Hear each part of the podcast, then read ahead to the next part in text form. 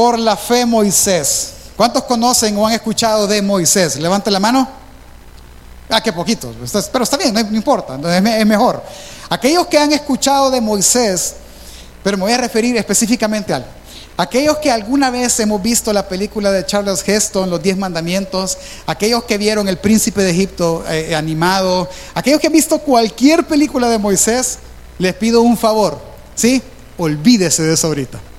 Porque esa película nos va a sesgar el pensamiento y usted va a decir, no, en la película no es así, pero es que la película no manda, hermano, manda la palabra. Amén. Así que yo le pido que usted pelea con ese pensamiento. ¿Por qué se lo digo? Porque su servidor peleó mucho con ese pensamiento a la hora de estar leyendo el texto bíblico. Y uno trata de imaginarse el cuadro y lo que se imagina es la película, ¿verdad, hermano? De cómo, de cómo pasa. Y la película está muy lejos a veces de lo que la palabra del Señor enseña. Por la fe, Moisés. Mire, déjeme empezar de esta manera. Esta pregunta para la vida del salvadoreño principalmente es muy importante y es la pregunta ¿qué vale más? Sí, todo el tiempo nosotros nos hacemos esa pregunta y esa decisión la tenemos en la mente. ¿Qué vale más? Y es que nosotros medimos el valor de las cosas por dos, por dos medios. Uno, por el dinero, obviamente, ¿verdad? Hay un costo económico de las cosas. Por ejemplo, usted dice, puedo comprar esta camisa de 45 dólares o puedo comprar nueve camisas de 5. Y usted dirá, ¿qué es lo que más me conviene? Por el costo probablemente. Otros podrán decir, a veces quiero vender algo y de repente aquellos que eh, eh, se mueven en eso en medio dicen, mira, te vendo este pickup Hilux 2020 con 10 mil kilómetros a 2 mil dólares. Mm, algo tiene. Está muy barato, quizás no sirve. Y el costo a mí me dice muchas cosas. ¿Me doy a entender? Pero en algunas otras veces nos hace pensar y reacciona como el criterio. Recuerdo una vez que, alguien me dijo, ¿y tú qué gasolina le pones a tu carro? Ah, pues depende, le digo, depende de, que, de la economía personal, le digo. No, es que mira, me dijo, hace la cuenta. Me voy a inventar los precios, hermano, esto ha sido por, por precios inventados, muy cercanos a los de ahora. Dice alguien, yo le pongo regular porque es más barato, me dice. Ajá, cinco galones de regular te pueden costar, ¿qué? 23 dólares, ¿sí? Pero cinco galones de gasolina super te cuestan 24 y rinden más por un dólar. Y, por precio, por costo, uno suele decir, mm, tiene razón y lo hace pensar, porque sin duda alguna el costo le hace tomar decisiones. Pero hay otro factor que es el costo-beneficio. Es decir, ya no solo busco cuánto vale, sino cuánto beneficio me trae a mí. Hay personas que dicen, no, yo prefiero comprar un zapato algo caro, que sea de cuero puro, que me vaya a durar un año entero, a comprar zapatos de 8 dólares que tengo que estar cambiando cada mes, ¿verdad? Pues sí, si lo puede hacer, pues qué bueno. Y uno va a ver el costo-beneficio, el costo de comprar algo, quizás caro, pero que me va a beneficiar más a largo plazo, o el costo, algunos dicen, sí, pero yo cambio, vos, vos andás lo mismo para el zapato 12 meses, yo estreno 6 veces es el costo-beneficio, lo que cada quien sienta beneficioso. Pero voy a cambiar la pregunta ahora, porque hay otra forma de hacer la misma pregunta de cuánto vale. Es si vale la pena o no vale la pena. Por ejemplo, ¿cuántos casados hemos venido a la casa del Señor? Solo hombres contestan, fíjense. Eso me preocupa. Entonces esta pregunta va a ser más preocupante. ¿Valió la pena renunciar a la independencia, a la casa de sus padres y casarse con el que ahora es su cónyuge, ¿valió la pena? Me doy cuenta, eh, ahí uno dice, mm, de haber sabido, pastor, pero es como, es una apuesta realmente. Es más, ¿se acuerda que cuando iniciamos la serie por la fe fue, fue lo que les dije? Es la decisión más por la fe que alguien puede tomar. Porque usted, usted conoce a, la que ahora es su cónyuge o a su novio, o, novia, pues sí, la muchacha llega bien arregladita, va, pero usted nunca la ha visto vestida de indigente en su casa. ¿Me entiende? O sea, eso, eso es así. Igual en los caballeros. Entonces, la pregunta es, ¿valió la pena casarse? Y usted tendrá un criterio para medir.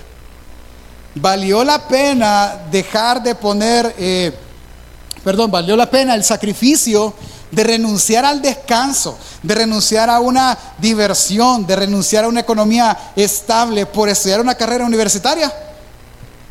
No lo sé. Cada quien dirá, mm, sí valió la pena. No, pastor, yo hasta maestría tengo y cajero soy. No sé. O sea, usted decidirá saber que si vale la pena o no hacerlo. Y otros dirán, pues yo no lo hice, mira, y gracias tengo un buen trabajo. Cada quien tendrá su tema ahí y su beneficio. Y una pregunta más, ¿vale la pena renunciar a este trabajo para tomar otro? La respuesta a cada una de estas preguntas va a, ser sí o no, depende del beneficio que usted obtenga.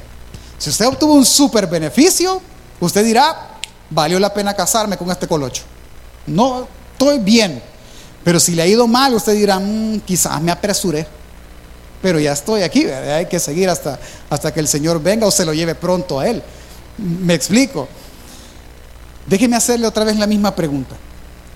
¿Vale la pena renunciar a mí, a mis gustos, por ganarlos de Cristo?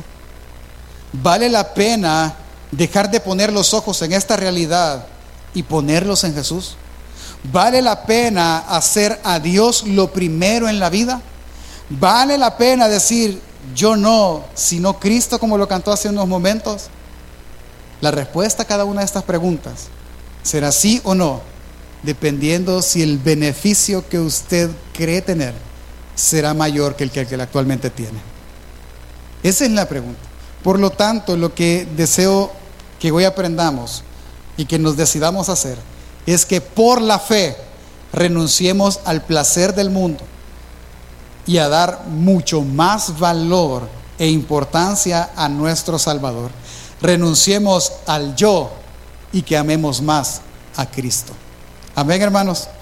Para eso, acompáñenme a la carta a los Hebreos, capítulo 11, verso 23 al 26. Es interesante porque la carta es a los Hebreos, es decir, es una carta al pueblo de Dios, que por cierto momento está queriendo dejar la fe por lo que ha implicado eh, los, ah, los ataques que han tenido, ha implicado lo, lo difícil de la vida cristiana, que yo no voy a decir que es fácil, es compleja, por momentos es muy compleja.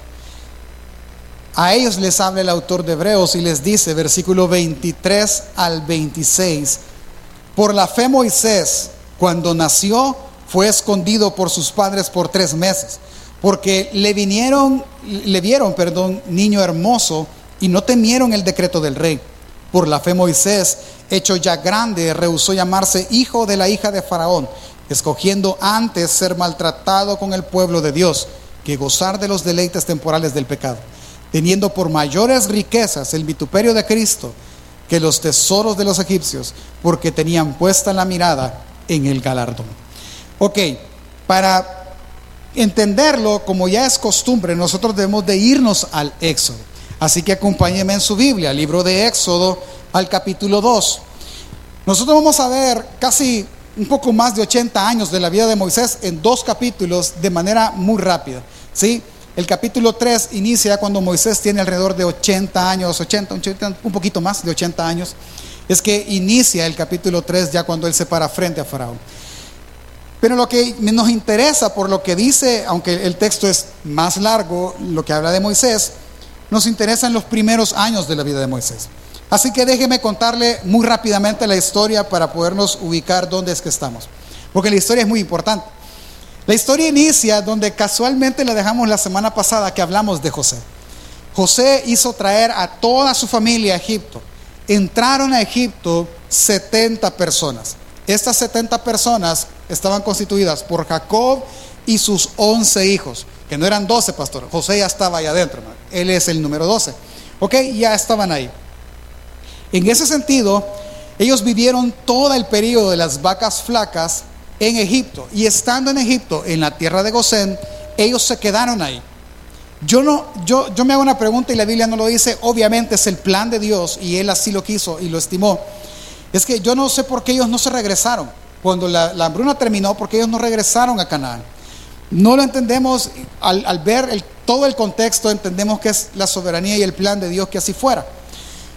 Entraron, pasa la hambruna, y llega la palabra que todo el mundo no quiere oír, que es la palabra muerte. Y murió el faraón que conocía a José, pero en, épocas muy cercanas muere también José y los 70 que habían entrado. Es decir, que cuando toda esta generación del Génesis muere, nace una nueva generación, un faraón que no conoce a José y toda una generación que nació en Egipto. Porque eso es diferente. Hoy, estábamos en la mañana y yo le digo, eh, íbamos pasando por un lugar y, le, digo, a mi esposa, ve, Lucas no vivió aquí en Apopa, Lucas ya nació en San Salvador. Él, él no sabe qué es el calorcito rico de aquí de las 12 del mediodía, él no, no, lo conoce, él, él ya estaba en otro ambiente. Eso le pasó a ellos. Ellos no conocían la tierra de Canaán, ellos nacieron en Egipto. ¿Me explico? No había forma de que ellos añoraran algo que no conocían. Ellos nacen ahí y ellos se acostumbran a vivir ahí. El faraón viene, el nuevo dice, José, yo no conozco a José y toda esta gente, ¿quién es? Pues, ah, ellos nacieron aquí, es que José los trajo. ¿Y quién es José? Pues a mí no me importa quién es José. Lo que yo sí veo es que esta es una nación muy fuerte y es muy numerosa, muy grande. Si un día estos reaccionan, nos van a destruir. Así que, ¿saben qué? pongámoslos a hacer nuestras ciudades y a ponerles trabajo forzoso. Y entonces los toman prácticamente como esclavos. Y es porque no les pagan, simplemente trabajen para nosotros. Ya nosotros los mantuvimos por más de 400 años. Están en ese dilema y eh, Faraón está viendo que crecen mucho, que tienen hijos como que es fábrica de carros, ¿verdad? Y a cada rato tienen hijos. Y viene Faraón y dice, ok, vamos a hacer algo, llámeme a las parteras y le dice a las parteras, ustedes si nace niña, la dejan vivir, si nace niño, lo dejan morir. Y las parteras se rehusan a hacer eso, no lo hacen cuando las cuestionan, les dice, mira que las mujeres egipcias, judías, son tan buenas para tener hijos que cuando hemos llegado ya los tienen. Y animó, bueno, los vamos a quitar de las manos. Y se rehusaron, por eso Dios las prospera. Entonces viene Faraón y dice, va, ok, como no nos quieren ayudar, manda a sus siervos y dice, todo niño recién nacido, lo toman y lo avientan al Nilo y lo matan. Si es niña, lo dejan. Si es niño, lo toman y lo tiran al Nilo, para que los niños murieran. Entonces lo que él está controlando es la natalidad o el nacimiento de los nuevos niños. En ese contexto nació Moisés. Moisés nació en tiempos peligrosos. Al estar en esos tiempos, es aquí donde inicia, borre todas las imágenes de la película y empecemos a leer el texto bíblico. Éxodo capítulo 2, todo lo que le narré es el 1. En el capítulo 2 inicia la historia de este niño. Versículo 1 y 2 dice, del capítulo 2, un varón de la familia de Leví fue y tomó por mujer a una hija de Leví, la que concibió y dio a luz un hijo. Y viendo que era hermoso, le tuvo escondido por tres meses. Ella da a luz un niño. ¿Qué, es lo que hay que hacer con los niños? Tirarlos al Nilo. Pero ella vio que su hijo era hermoso. Me voy a tener. Ella no está diciendo, mi hijo parece el bebé Herbert. No está diciendo, o sea, es bonito para anuncio de hobbies. Ella no está diciendo eso. La palabra hermoso tiene que ver con el propósito de Dios. ¿sí? No hay una palabra así como más exacta para transcribirla, pero la idea es que cuando vieron al niño, supieron que este niño tenía un propósito de Dios dentro de él, que él cumpliría la misión de Dios. Entonces, por la fe, lo ocultan. Hermano, uno dice, no, es fácil, ocultémoslo. Es que no son frijoles los que estamos escondiendo, hermano. Es un niño. Aquí en la iglesia hay muchos recién nacidos ahora. Pregúntenle a sus papás si es fácil eh, mantenerlos callados Obviamente no, o sea, en algún momento hay un escándalo. Mi sobrino, el, más pequeñito, le pasan las toallitas húmedas y grita el escándalo. Bueno, usted sabe en la colonia cuando hay un recién nacido, pues usted ve la basura, el montón de pañales. Oye los gritos, ay, ya nació el niño de fulano de tal. Sea, es casi que imposible ocultar que hay un recién nacido. Y ellos lo ocultaron por tres meses temiendo de que si Faraón los descubriese, un siervo de Faraón, probablemente no solo mataría al niño, sino a ellos y a sus dos hijos más, a toda la familia. Es complicado. Luego de tres meses dijo ella, ya no lo podemos ocultar, o sea, este tiene un megáfono en la garganta, hay que, hay que, ni modo, hacer algo con él. Y lo que determinan hacer es hacer una canasta, calafatearla, hacerla impermeable, poner al niño ahí y tirarlo en el río. Muchos piensan que eh, la mamá de Moisés intencionalmente lo coloca en el río esperando que la hija de Faraón lo encontrara. Y otros dicen que no, que simplemente lo dejó a la suerte, como solemos decir nosotros, o a la mano de Dios para que Dios hiciera con él su propósito. Conoce usted la historia. Lo ponen en el río y quien lo encuentra es la hija de Faraón, que se está bañando y una de sus siervas lo vio, lo mandó a traer, lo traen y lo abren y chachán, un niño, como que fuera un gato, que dejan en la puerta. Y encuentra al niño. ¿Qué hizo ella cuando vio al niño? Versículo 6 del capítulo 2, dice la Biblia. Y cuando lo abrió, cuando abrió la cesta, vio al niño y aquí el niño lloraba. Y teniendo, ¿qué dice? Compasión de él. Dijo, de los niños de los hebreos es este ella supo automáticamente por ropa, por lo que sea, por el perfil, que él era un hebreo, que él era un niño judío. Cuando lo toman, lo que cambia es que ella tiene compasión de este niño y vemos la providencia de Dios en este caso. La hermana de Moisés había ido siguiendo la cesta. Cuando vio que la hija de Faraón lo toma y vio que es un niño, ella se le acerca y le dice a ella, versículos 7 al 9, entonces su hermana dijo a la hija de Faraón, iré a llamarte a una nodriza de las hebreas para que te críe este niño. Y la hija de Faraón respondió, ve. Entonces fue la doncella y llamó a la madre del niño, a la cual dijo la hija de Faraón, lleva a este niño y críamelo, y yo te pagaré. Y la mujer tomó al niño y lo crió. Vea lo interesante. Primero, lo interesante es que este niño está naciendo con una sentencia de muerte. Él tenía que morir. Pero Dios en su providencia lo guarda y hace que la hija del que lo quiere matar tenga compasión de él. Y no solo eso, viene la hermana y le dice, te voy a traer una nodriza. Va la hermana y trae a la mamá del niño, la presenta a Faraón y todavía la hija de Faraón le dice, mira, criámelo y te voy a pagar. Vaya, ¿qué tal eso? ¿Qué tal, eh, hermanas que son mamás que le dijeran, te voy a pagar por criar el niño? No, felices. Sí, algo que se debe hacer de gratis, ¿verdad? Y le paga. Y lo cría, algunos dicen que por tres años. Detengámonos aquí. A esta altura, nosotros podemos ver el anuncio de lo que Dios está diciéndole a su pueblo. ¿El qué? Que en tal situación de peligro, Dios protegerá aquel que Él escogió. Él lo va a proteger. No importa el peligro de las circunstancias, Él va a proteger su linaje, Él va a proteger su pueblo. La reforma es una muy grande señal de que Dios ha protegido, ha preservado no solo a su palabra, sino a su pueblo. Y esa es una hermosa verdad.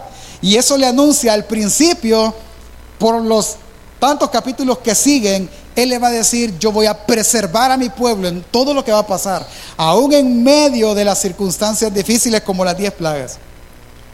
Y eso nos dice mucho a nosotros también. Sigamos con la historia. A esta altura, algunos creen que eh, Moisés obviamente fue criado por, sus, por su mamá biológica y por su mamá adoptiva. ¿Quién es la mamá adoptiva? La hija de Faraón. Si nosotros nos venimos y nos ayudamos de Hechos capítulo 7. Si quiere, búsquelo o lo lea en su casa. Cuando Esteban está predicando, Esteban hace una hermosa teología bíblica, es decir, él cuenta toda la historia para llegar a, Jesús.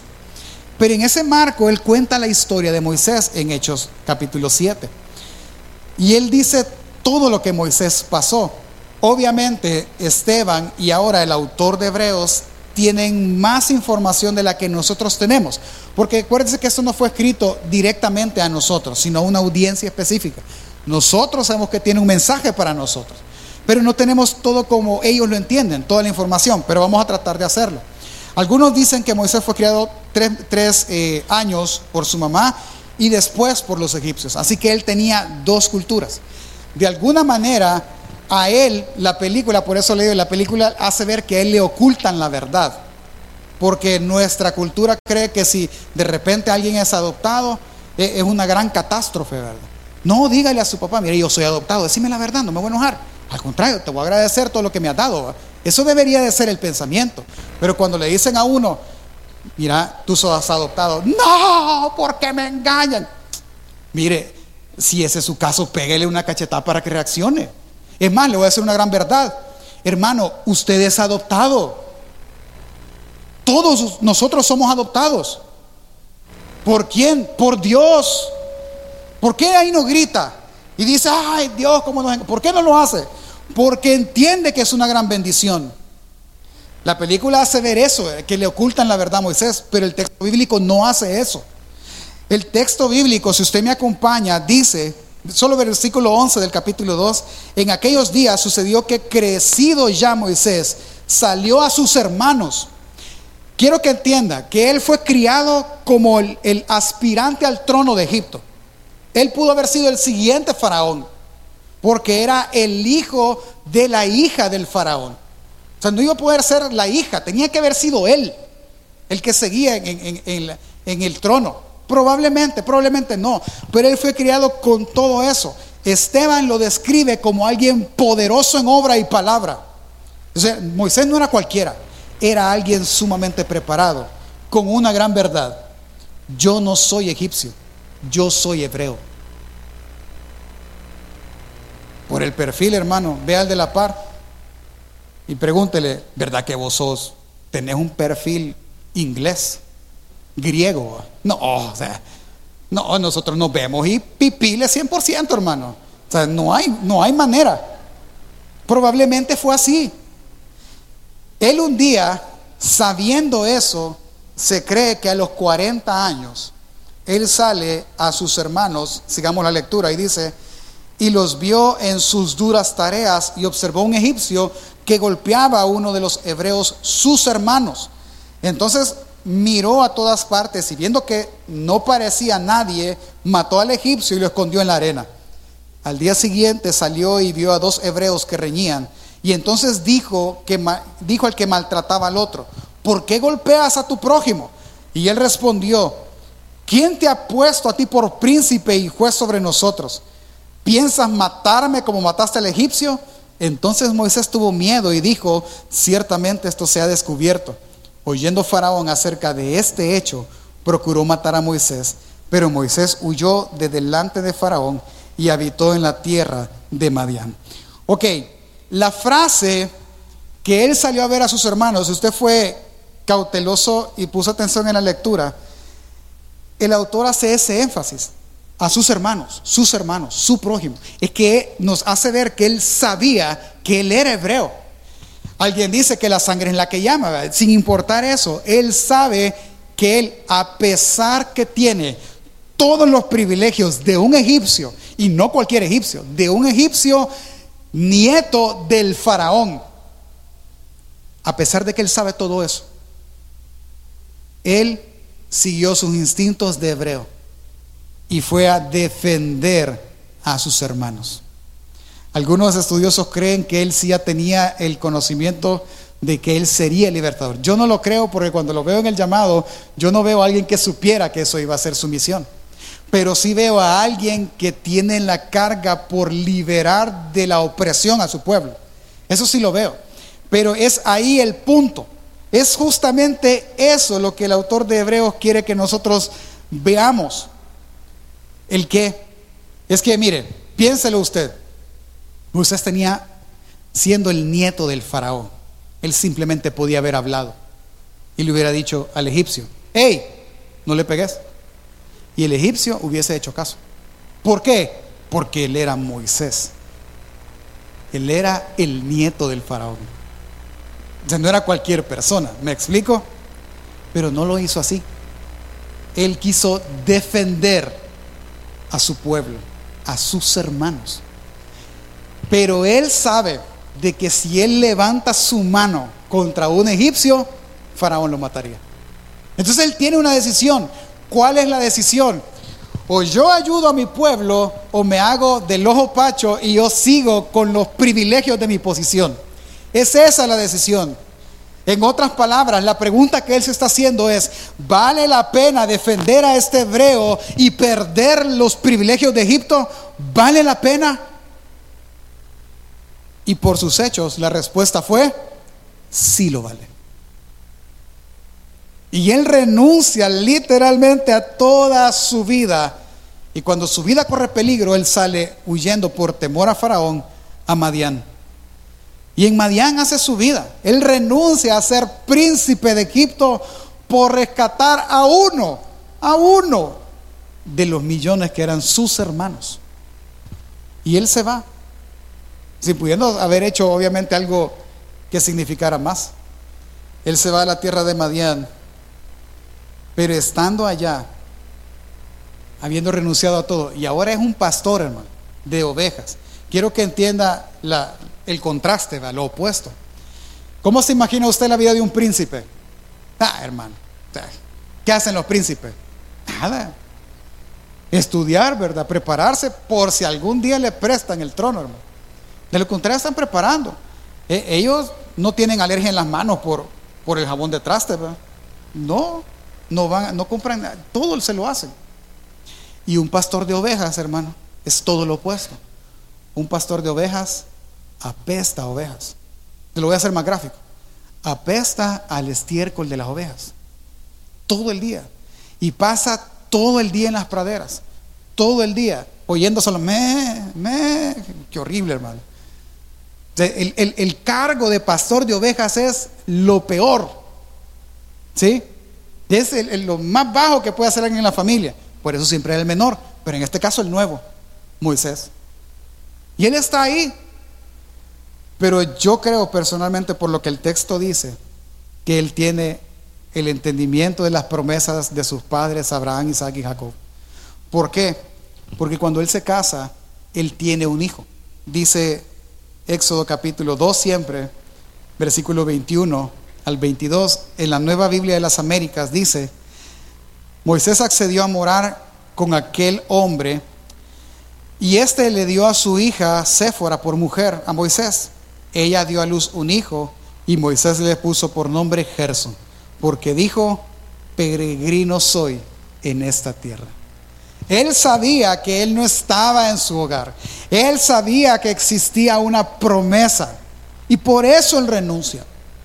Porque entiende cosas que nosotros obviamente no podemos entender porque el texto no lo asimila, pero Esteban y el autor de Hebreos sí lo saben sí saben que Él renunció a todos sus privilegios por una promesa. Sí saben que renunció a todo por conocer la tierra que Dios le daría a sus padres. Sí lo entiende. Y no tomó como algo valioso el privilegio. Conociendo la historia, entonces volvamos a Hebreos. En Hebreos, ahora sí lo vamos a entender mucho mejor. Versículo 23 del capítulo 11 por la fe Moisés cuando nació fue escondido por sus padres por tres meses porque le vieron un niño hermoso y no temieron el decreto del rey. Es decir, por la fe, al ver a su hijo dijeron, él tiene algo especial. Dios con él va a hacer algo. Y creyeron tanto a eso, a una promesa que ellos conocían. ¿Cuál era? La que José dijo.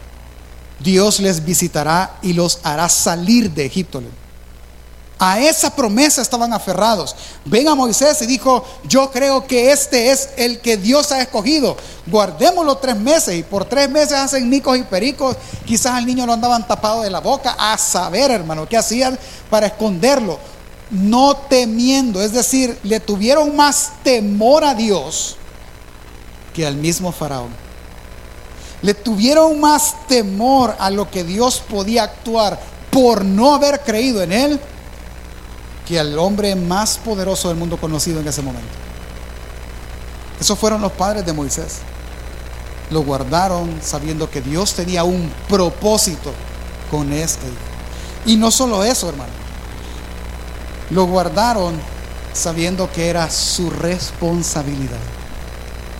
¿Quiénes, si lo dejaban morir, Dios podía proveer salvación de alguna manera. Pero si lo dejaban morir, ¿a quién le hubiese sido demandada la vida de Moisés?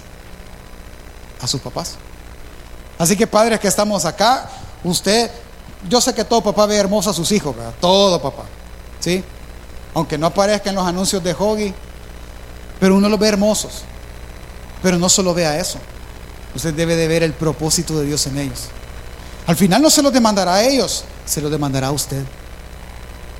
Porque por la fe nosotros deberíamos de ver el propósito de Dios en ellos y apoyar ese propósito en ellos. Y lo segundo que dice el autor de Hebreos, el versículo 24, por la fe Moisés, hecho ya grande, rehusó llamarse hijo de la hija de Faraón, escogiendo antes ser maltratado con el pueblo de Dios que gozar de los deleites temporales del pecado, teniendo por mayores riquezas el vituperio de Cristo que los tesoros de los egipcios, porque tenían puesta la mirada en el galardón. Y ese es nuestro punto. ¿Cuál es el punto? La renuncia de Moisés. ¿Por qué Moisés renunció a ese alto grado de privilegios, hermano? ¿Por qué? Por la fe. Por la fe renunció a deleites temporales. Por la fe renunció a placeres y a riquezas. Él tenía su vida hecha, hermano, aunque hubiera sido, aunque no hubiera sido el siguiente faraón. Él tenía todo resuelto. Todo, él no tenía que hacer absolutamente nada. Pero renunció a todo eso aceptó, escogió la persecución, el maltrato del pueblo, porque tenía su vista puesta en un galardón, en ser libres, en ser una nación y tener la tierra que Dios les prometió. En eso. Él renunció a todo y escogió en ese momento no tener nada, aunque por la fe tenerlo todo. Es eso lo que Moisés hizo. Y eso es un gran reto para nosotros. Es obvio que, como le dije al inicio, no tenemos toda la información, pero él sin duda alguna, por lo que Esteban dice, por lo que el autor de Hebreos dice, él tiene en mente ser las promesas de Dios para sus padres, para Abraham, Isaac y Jacob, ser una gran nación, vivir en la tierra prometida donde los huesos de sus padres están, y es vivir en la tierra que Dios les dio, pero antes Dios les visitaría y saldrían de Egipto con todas sus riquezas. En eso tiene la vista puesta. Me voy a detener aquí. Si nosotros hubiésemos estado a la par de Moisés, hubiésemos sido los consejeros de Moisés, ¿qué le hubiera dicho usted, hermano? Mira, Moisés, dicen por ahí, mejor pájaro en mano que cien volando, hijo. No renuncies. Pero así no funciona el reino, hermano. El reino funciona por la fe. El reino funciona llamando las cosas que no son como si fuesen. Así funciona el reino. Y es ese el llamado que todos nosotros tenemos. Moisés apreció eso, todas las promesas de Dios, promesas, ni siquiera hechos reales aún, promesas, antes de ser el príncipe de Egipto. Él escogió aparentemente la pobreza y se negó a la riqueza sin saber que él mismo jugaría un papel trascendental. Es decir, él renunció a ser el hijo de la hija del faraón sabiendo que ese no era su pueblo. Renunció a placeres y apreció servidumbres.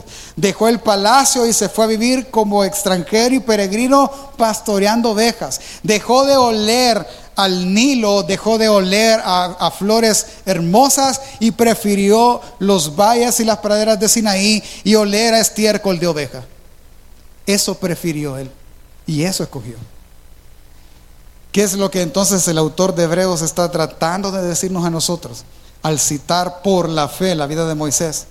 Es que si por la fe Moisés, familia, renunció a placeres y a riquezas de Egipto, por la fe podemos renunciar también al placer y a las riquezas de este mundo. Porque entienda algo. Imagínese una cosa.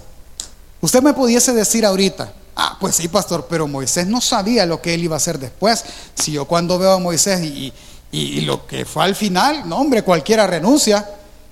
Él renunció a ser príncipe por ser el máximo representante de una nación, por ver todo lo que vio. Pero le tengo una noticia que se tiene que acordar. Él no sabía. Él solo sabía una cosa, que iba a llegar a una tierra prometida. Y entonces le tengo otra noticia. Hermano, usted y yo sí sabemos que nos espera. Y al sí saber que nos espera, el no renunciar acarrea doble condenación. Entonces, como le dijo Jesús a los fariseos. Y que ese es el punto. Usted y yo sí sabemos qué espera al que renuncia y al que no. Entonces lo que la audiencia está diciendo, está escuchando es justamente eso. Es que abandonar por la fe, que es lo que Moisés hizo, abandonar sus raíces y él abandonó su origen y abandonó todo el mundo por ganar algo mejor que aún él no veía. Es apreciar la promesa. Moisés lo hizo sin saber lo que le seguía en adelante, pero nosotros somos invitados a hacer lo mismo, a renunciar al mundo, a los placeres del mundo y poner los ojos en Jesús sabiendo lo que a nosotros nos espera, sabiéndolo. Y es aquí entonces nuestro llamado hoy. Entonces entendamos algo. Yo quiero que usted entienda algo que yo espero, he, tratado la forma de poderlo expresar mejor en todo aspecto. Pero esa invitación que le hizo a Moisés, ¿cuál invitación, pastor? Ese deseo. Es que yo entiendo el punto de que no es una invitación de, mira Moisés, o sea, Jesús no se le apareció, Dios no se le apareció y le dijo, ¿por qué no escoges esto en lugar de esto? Dios no se, lo, no se le apareció. Dios le hizo creer la promesa y puso el deseo en su corazón de renunciar. Y por la fe, él renunció. Eh, a ese punto voy.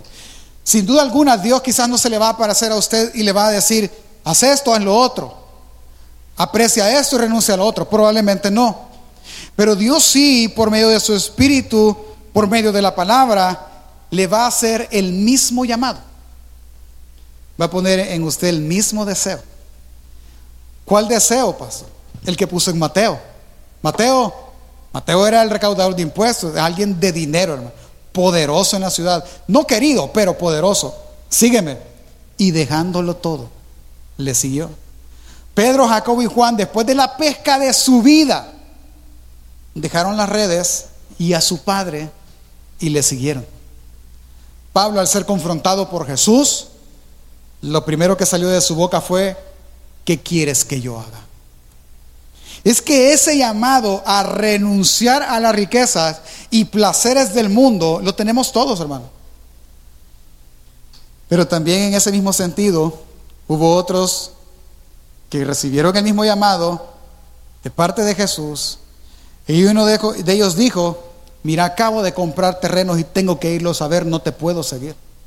Otro le dijo, me acabo de casar, fíjate, tengo 12 meses de licencia, así que me voy a quedar con mi esposa, no te puedo seguir. Otro le dijo, mira, soy el mayor de mi casa, deja que mis padres mueran y yo te seguiré. Y otro le dijo, tengo mucho que dejar, porque tenía muchas riquezas. Y ninguno le siguió. ¿Cuál es la diferencia entre uno y en el otro, pastor? Una palabra, bueno, una frase el valor que Dios tiene en comparación a las cosas que ellos tienen. Es eso. Es esa la diferencia. La diferencia es una pregunta. ¿Qué vale más? ¿Cuál de las dos cosas te dará más beneficio? Esa es la diferencia. No quiero decir, mire, con estas cosas, que el negocio, familia, estudios, bienes materiales, eh, carrera, hijos, no tengan valor, sí lo tienen.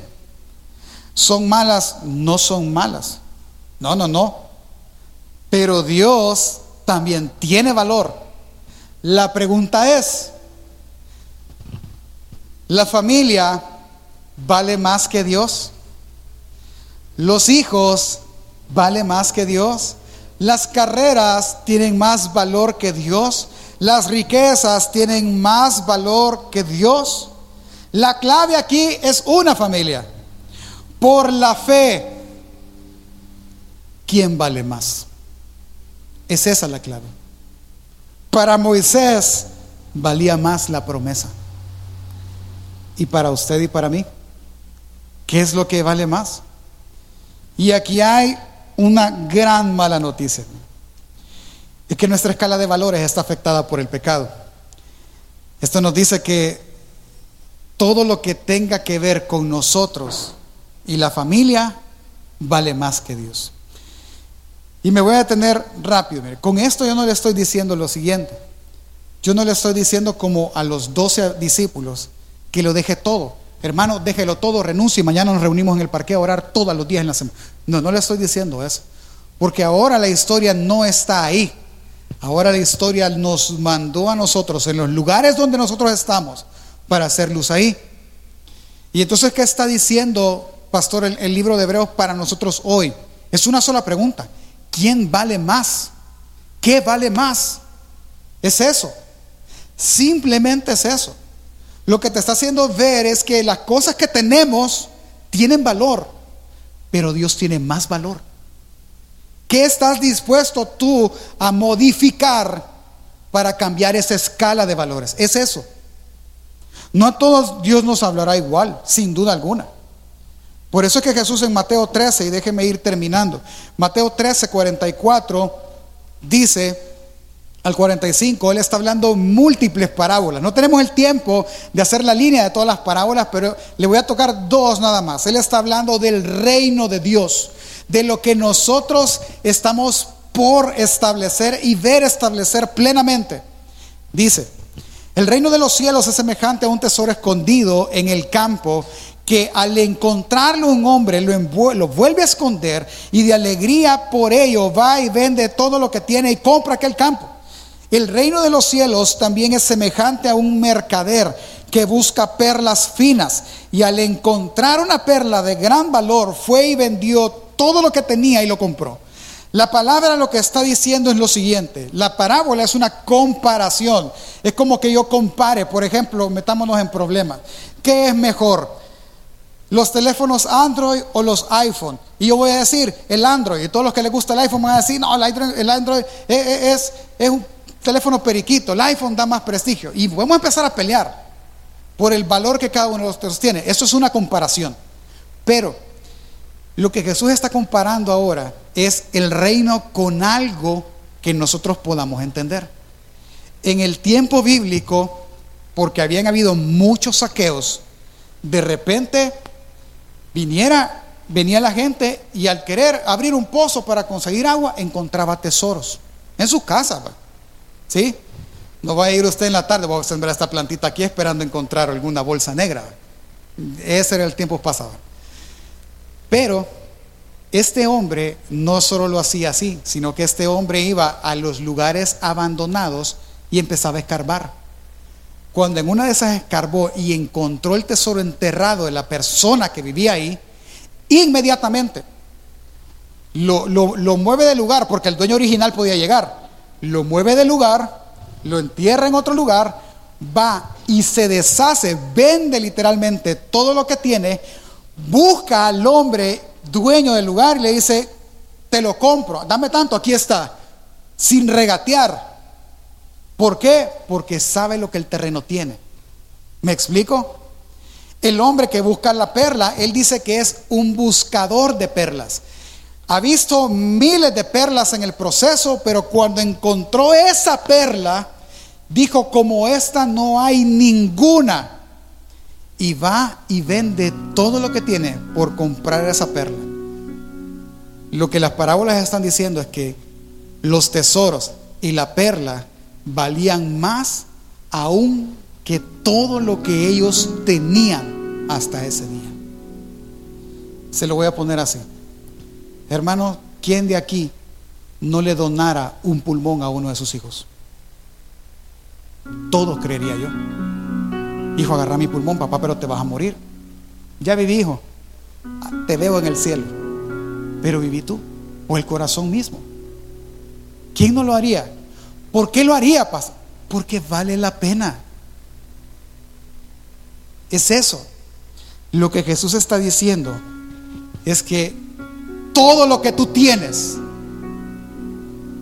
no es tan valioso como todo lo que el reino tiene. Pero te trae un negocio. Si tú dejas todo lo que tú tienes, Él te da el reino. Ese es el negocio. Es que, es que entienda algo. Y se lo voy a dejar claro.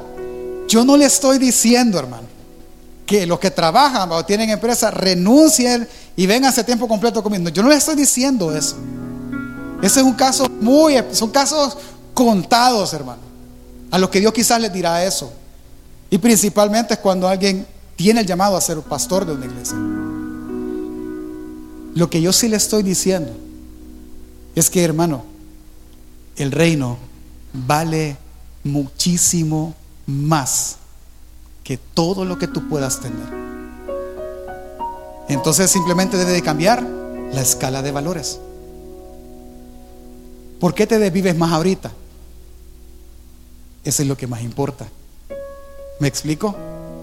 Llámalo como quieras. el, tema no es qué, qué es lo que tiene más precio, no, es por qué vale más que. Ese es el tema. Es que son mis hijos. ¿Y quién te los ha dado, pues? ¿Y quién los ha sostenido? Entonces, ¿por qué valen más? Es que en mi carrera, pastor, es tanto tiempo que he estudiado. Y ahí. Pero ¿quién te ha permitido hacerlo? El punto aquí es prioridad. Esa es la palabra clave. ¿Qué es primero? Ese es el llamado. Yo le aseguro, porque yo lo he vivido, soy papá de tres, pero cada vez que mi esposa me llamaba, yo si estaba en una reunión, yo decía, le cortaba la llamada. Volvió a llamar, le volví a cortar. Tercera vez, permítame un segundo, agarraba el teléfono, aló, mira, Santi está mal. Yo colgué, nos vemos, le dije, mi hijo está mal. Y, y yo siempre que he aceptado un trabajo, siempre he dicho, hay llamadas que yo tengo que contestar y me tengo que ir. Así que me aceptan así, sí, va, ok, y me voy. Pastor, pero ¿y si no lo aceptaban? Pues no agarraba el trabajo. ¿Por qué? Porque primero es la salud de él. ¿Me explico? Yo sé que todo papá uno está trabajando donde sea y le dicen, te necesito aquí porque el niño está mal o alguien está mal, corre. Porque la salud de nuestros hijos, el bienestar de nuestra familia es primero que todo lo demás. O sea, no creo que, fíjate aquí, yo no creo que hoy en la tarde esté alguien poniéndose los tenis y, el pantalón. ¿Y qué tal tu familia? Fíjate que acaban de llevar al niño al Blum que ni respirar podía, pero voy a jugar primero y después voy a ir. Yo creo que nadie haría eso. Nadie. Todo. Y aquel, salud este dejó, pastor, ya está en el Bloom. Me doy a entender. Es esa la prioridad. Entonces, si lo pasamos para acá, la pregunta es, ¿qué tuvo más valor? ¿Dios? ¿Su reino? ¿O abrir el domingo para vender? ¿Qué tuvo más valor? ¿Dios? ¿Su reino? ¿O meter una materia por seis meses? ¿Qué tuvo más valor? ¿Dios, el reino o ir a cerrar un trato? Esa es la pregunta. ¿Qué tuvo más valor? Pastor, pero para ti es fácil, tú eres un pastor. No, para mí nunca fue fácil, hermano. Y yo no renuncié a todo de la, así, de a poquito. Y aún renunciar es complicado, sumamente difícil. Es que renunciar no es fácil. Yo no sé, yo sé que hay jubilados en medio nuestro. Y los jubilados los primeros meses es feliz, Ya no hago nada, vayan a trabajar, pobres, les dice. Y ellos se quedan en la casa.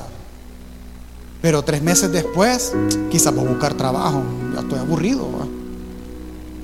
Es que no es fácil. No es fácil. Y hasta este servidor, hermano, hasta este servidor le han dado ganas de volver a empezar a meter currículum mejor. Porque fácil no es. Yo no le estoy diciendo que esto sea fácil. Yo le estoy diciendo que Él vale más. Eso le estoy diciendo. Pero como todo buen salvadoreño, ¿verdad? ¿Y de cuánto estamos hablando, pastor? ¿De cuánto estamos hablando? ¿De qué, qué tanto más? Pues para minorar la culpa, hermano. Pedro fue uno de los que pensaron como nosotros. Y Pedro le dijo un día a Jesús, después de que Jesús dijo, qué difícil es que un rico me siga. Pedro le dijo, y nosotros que sí te seguimos y dejamos todos, porque Pedro ¿qué dejó? Pedro dejó su negocio y la mejor pesca en su vida. Y Jesús le respondió. Bueno, entonces Pedro, Mateo 19, 27 al 29, Pedro le dijo, mira, nosotros lo hemos dejado todo y te hemos seguido. ¿Qué pues recibiremos? Y Jesús le dijo, en verdad os digo, que ustedes que me han seguido en la generación, cuando el Hijo del Hombre se siente en el trono de su gloria, ustedes se sentarán también sobre las doce tribus, sobre doce tronos, para juzgar a las doce tribus de Israel. Y todo aquel que haya dejado casa, o hermanos o hermanas, o padre o madre, o hijos o tierra, por mi nombre, recibirá cien veces más y heredará vida eterna. ¿Qué tendrá? Vida eterna y cien veces más. Entonces, ¿cuál es la buena noticia en medio de todo esto? Es que al escoger a Dios primero, dice la palabra, que si tú buscas primeramente el reino de Dios y su justicia, todas aquellas cosas por las cuales nosotros nos desvivimos la vida, porque déjenme decir, vamos a trabajar 30, 40 años simplemente para comprar comida, abrigo, techo y uno que otra cosita. Esas cosas, aquellos que busquen primeramente el reino, les serán dadas a su vida. Entonces ahora vuelve a la pregunta, hermano, ¿qué vale más?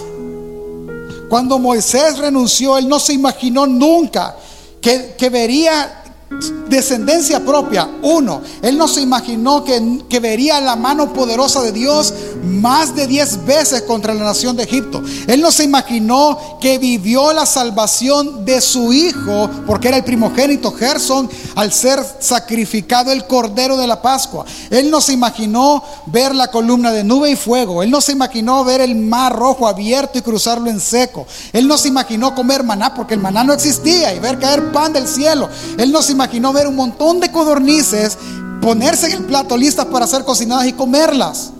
Él no se vio, nunca se imaginó beber agua de una roca. Nunca, nunca vio, se imaginó ver la provisión de Dios que el mismo par de zapatos duró más de 40 años. Nunca. Nunca se imaginó que él iba a construir un templo hermoso donde habitara la presencia de Dios. Nunca se imaginó que él de la misma boca de Dios recibiría la ley que regiría a su pueblo. Nunca se imaginó ver la misericordia de Dios y el perdón al no exterminar tantas veces al pueblo. Él nunca se imaginó poder ver la tierra prometida y la vio. Nunca. Y por la fe apreció la esclavitud y negó las riquezas. Como nosotros, hermano, como nosotros. Nosotros no imaginamos saber, ver y conocer lo que hoy sabemos, vemos y conocemos. ¿Qué le estoy tratando de decir?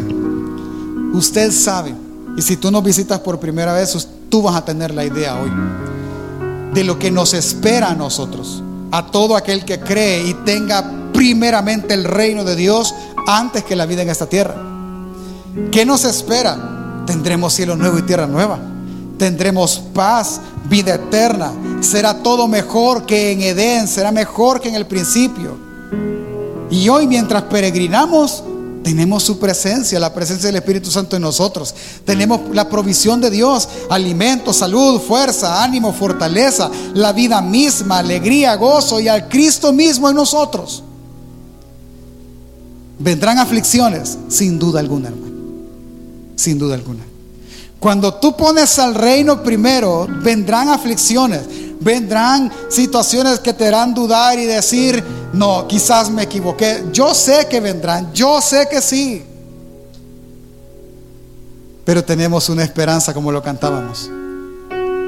¿Cuál? Que Él dijo, en el mundo tendréis, pero confiad, yo he vencido al mundo. Es eso lo que Él nos promete. Por tanto, hermano, por la fe, renuncia al placer del mundo y da mucho más valor e importancia a tu Salvador renunciemos al yo y amemos a Cristo. Es que qué mejor ejemplo de Él, el cual siendo Dios, no, se no, no tomó el ser igual a Dios como algo a que aferrarse, sino que se despojó de sí mismo, se hizo siervo y en obediencia murió por todos nosotros. Si Él siendo Dios lo hizo y ahora está sentado a la diestra del Padre, esperando ser Señor de todas las cosas, ¿por qué no nosotros? Renunciar a todo lo que en este peregrinaje tenemos para ser llamados hijos del Dios Altísimo. Si lo quisiéramos practicar mañana o en la vida diaria, yo le diría rápidamente esto. Sin duda alguna, hermano, el placer del pecado, el placer de las riquezas son buenos. Proverbios dice que el pan comido en oculto es sabroso, da placer, sí, sin duda, pero renunciar al placer con tal de agradar a Dios es mejor. La idea es agradar a Dios todos los días. No escojas el placer, no escojas la fornicación, no escojas las relaciones inmorales, no escojas los vicios, no escojas amar las riquezas por lo que las riquezas dan. Escoge a Dios y honrar a Dios. Renunciar a las riquezas de este mundo sería una buena forma de empezar. Y no es la idea renunciar al trabajo, a los negocios o las aspiraciones. No, no es esa la idea. La idea es que esto no tenga más valor que Dios y que yo me desviva tanto por eso, que haga del dinero, de lo que el dinero me da, un ídolo. Y yo confíe más en mi cuenta de ahorros, más en el dinero que en Dios. No es amar la seguridad que el dinero da más que la seguridad que Dios nos da, sino que es honrar a Dios con los bienes que Él mismo nos da, sino que es dar el tiempo que Él merece, porque Él es Dios. Mire, es que lastimosamente nuestra cultura nos ha enseñado a que si tú no te das importancia a ti, nadie te la va a dar. Y tiene hasta, como dice la Biblia, cierta reputación de cierto. Pero lo que generó fue esto, es que nosotros nos fuimos al extremo. Y entonces el ser humano se volvió el centro de sí mismo. No hay nadie más importante que yo. La mamá se acaba de sentar a comer. ¿Crees que me haces una tortilla tostada? Llega Yo estoy comiendo. Cuando yo termine, ¿me explico? Mira, podemos hacer tal cosa. Yo estoy descansando. Mira, podemos ir a tal parte. Voy a ir yo primero a donde yo quiera, después vamos a ir allá. Ese, es, ese es lo que la cultura hizo con nosotros. Nos hizo ser centrados en que nosotros somos lo más importante y nadie nos puede decir lo contrario. ¿Sí? Los mismos discípulos, esto no es nuevo, los mismos discípulos de Juan le dijeron a Juan, Juan, Juan el Bautista, aquel a que bautizaste, al que vos bautizaste, vos sos mayor que él, porque vos lo bautizaste, ahora bautiza más gente que tú. ¿Te vas a dejar? ¿Qué onda ahí? Lo matamos. Y Juan dijo, no, dijo, es necesario que yo mengüe para que Él crezca. Porque es a Él la que yo anunciaba.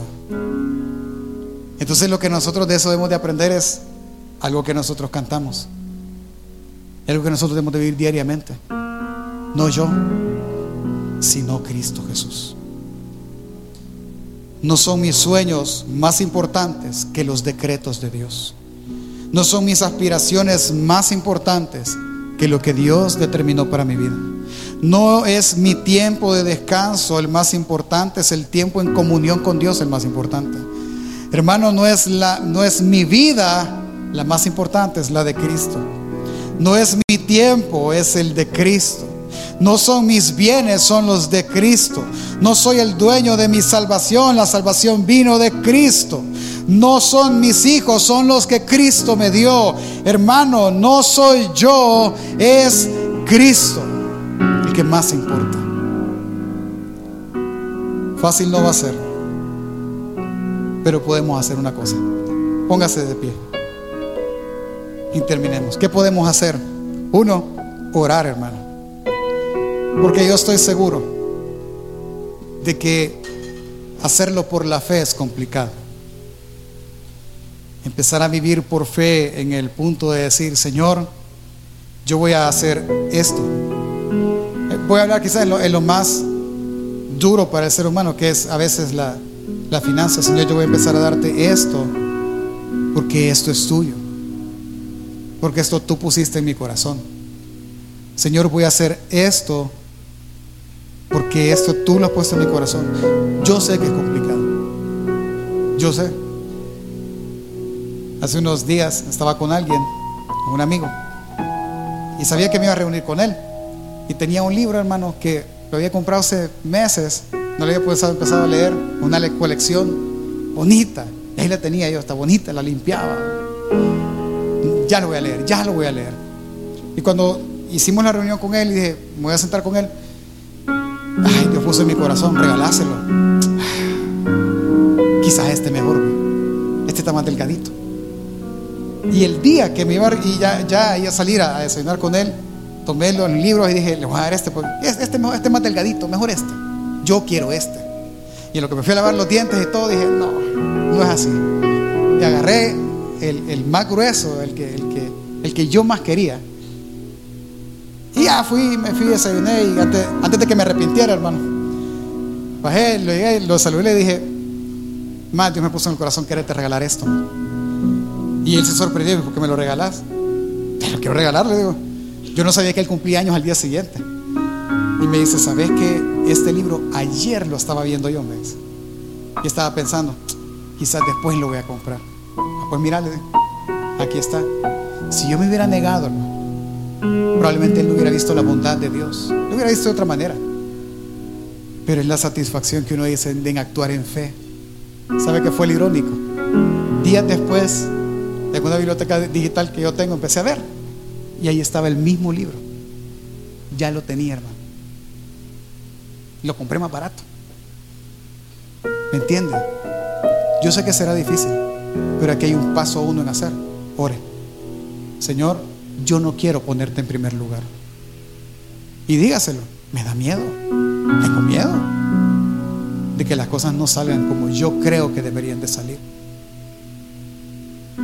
Yo antes de tomar el cargo a tiempo completo, yo le dije, Señor, tengo miedo. Me acuerdo que el pastor me dijo, ¿por qué no lo querés hacer? Ah, por miedo, le dije, ¿por qué? Pues, y antes de decir sí y hablar con mi esposa, oramos. Y hasta este día, un año y fracciones después, yo siempre le voy diciendo, Señor, yo tengo miedo. Tengo miedo de ser yo y no tú. Así que lo primero que nosotros debemos de orar es eso. Señor, quiero que seas tú y no yo. Quiero que sean tus propósitos los más importantes y no los míos. Que mis hijos puedan ver que tú eres más importante que todas las cosas. Lo segundo que podemos hacer es ser consciente en cada momento del día y darle más valor a Él. Si tú tienes la costumbre de hacer algo y oír música, X música, sigue haciendo eso y escucha una prédica mejor y alimenta tu espíritu. Canta alabanzas en ese rato. Si tienes el tiempo, de repente vas a lavar los trastes, voy a poner el teléfono en una serie, pon una prédica, pon un congreso a los que no pueden ir porque son otros países y dale más valor a Cristo que a nuestros deleites. Y cuando la dificultad llegue, porque hermano va a llegar, ya sea vía maltrato, vía vituperio, enfermedades, escasez, persecuciones, recuerda que aún ahí vale la pena seguir a Cristo y no volver atrás. Vale la pena. Vale la pena el sufrimiento porque más sufrió Cristo cuando Él renunció a ser igual a Dios. Sufrió más Él. Y cuando las fuerzas y usted diga, no, esto no funciona, recuérdese una sola frase y dígaselo a usted. Señor, ahorita estoy débil, pero hazme caer en cuenta de una sola cosa. No yo, sino Cristo. Yo no soy más importante, tú sé más importante. Por lo tanto, renunciemos al yo y amemos más a Cristo. Amén familia.